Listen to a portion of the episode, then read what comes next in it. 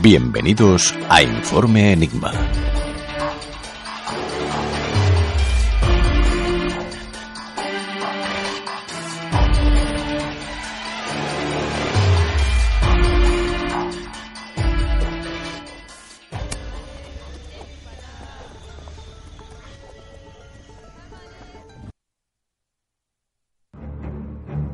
A diario, caminamos por la calle, por nuestra población o ciudad, y cruzamos miradas con decenas o cientos de personas. Y en muchas ocasiones, una mirada basta para darse cuenta que en ese otro ser humano hay algo que no parece ir bien. Algo dentro de nosotros nos alerta de su malestar, de su tristeza, de su negatividad, de su mala energía. Y proseguimos nuestro camino sin darle más importancia. Pero a veces esa conexión momentánea con esa persona es suficiente para que algo dentro de nosotros cambie. Y aunque creamos que podemos controlar nuestro entorno y apartarnos de esa visión que acabamos de ver en nuestro camino, a veces no es así y nos rodeamos de personas que solo nos cuentan sus problemas, que te hacen perder la confianza, incluso que siempre te dan la razón, aun cuando saben que estás equivocado. Esta noche hablamos de vampiros, no del conde Drácula o de esos monstruos literarios que llenan nuestras noches de terror, sino de seres reales y actuales. Hoy en Informe Enigma hablamos de una realidad, los vampiros psíquicos, porque quizás detrás de esas personas que parecen normales se esconda algo más oscuro, antiguo y profano.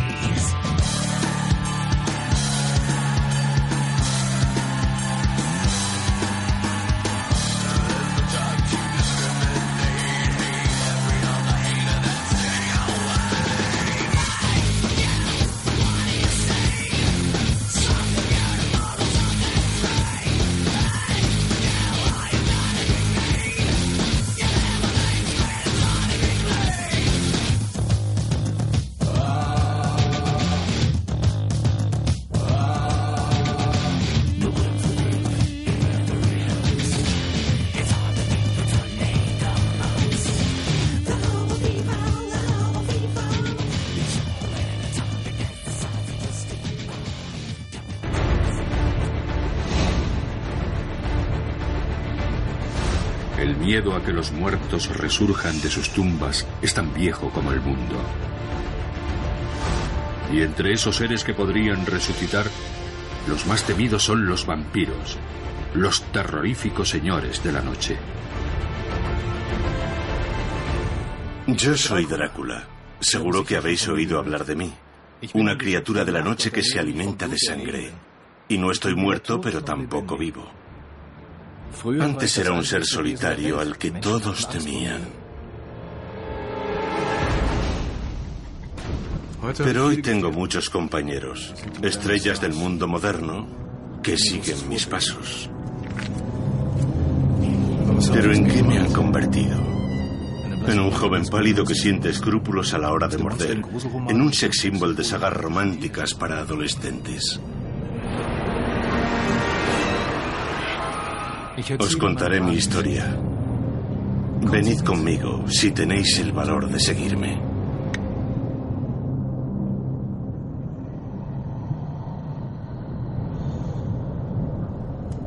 Y hemos querido empezar con este con esta pequeña introducción de Drácula precisamente porque cuando hablamos de la palabra vampiro a todo el mundo nos viene a la cabeza este ser literario, este ser inventado.